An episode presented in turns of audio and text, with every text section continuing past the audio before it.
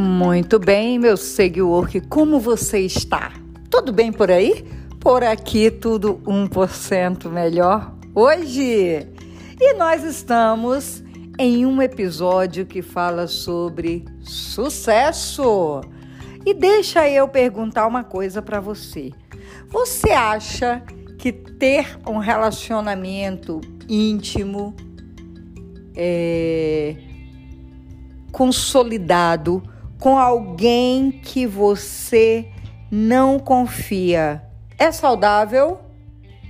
Sim ou não? Eu sou Simone Casas e estou aqui para mais um podcast.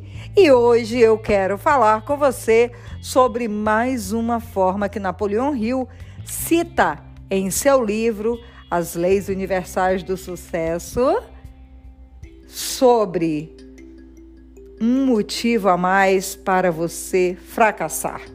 E o motivo que ele traz e deixa muito claro é você casar com a pessoa errada.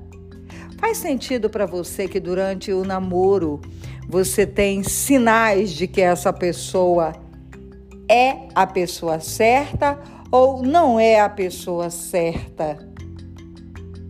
Você já viveu relacionamentos e você teve motivos para pensar se aquela pessoa era a pessoa que você de fato casaria. Ou você chegou a pensar, não, eu vou casar e depois a pessoa vai mudar. Será que foi assim?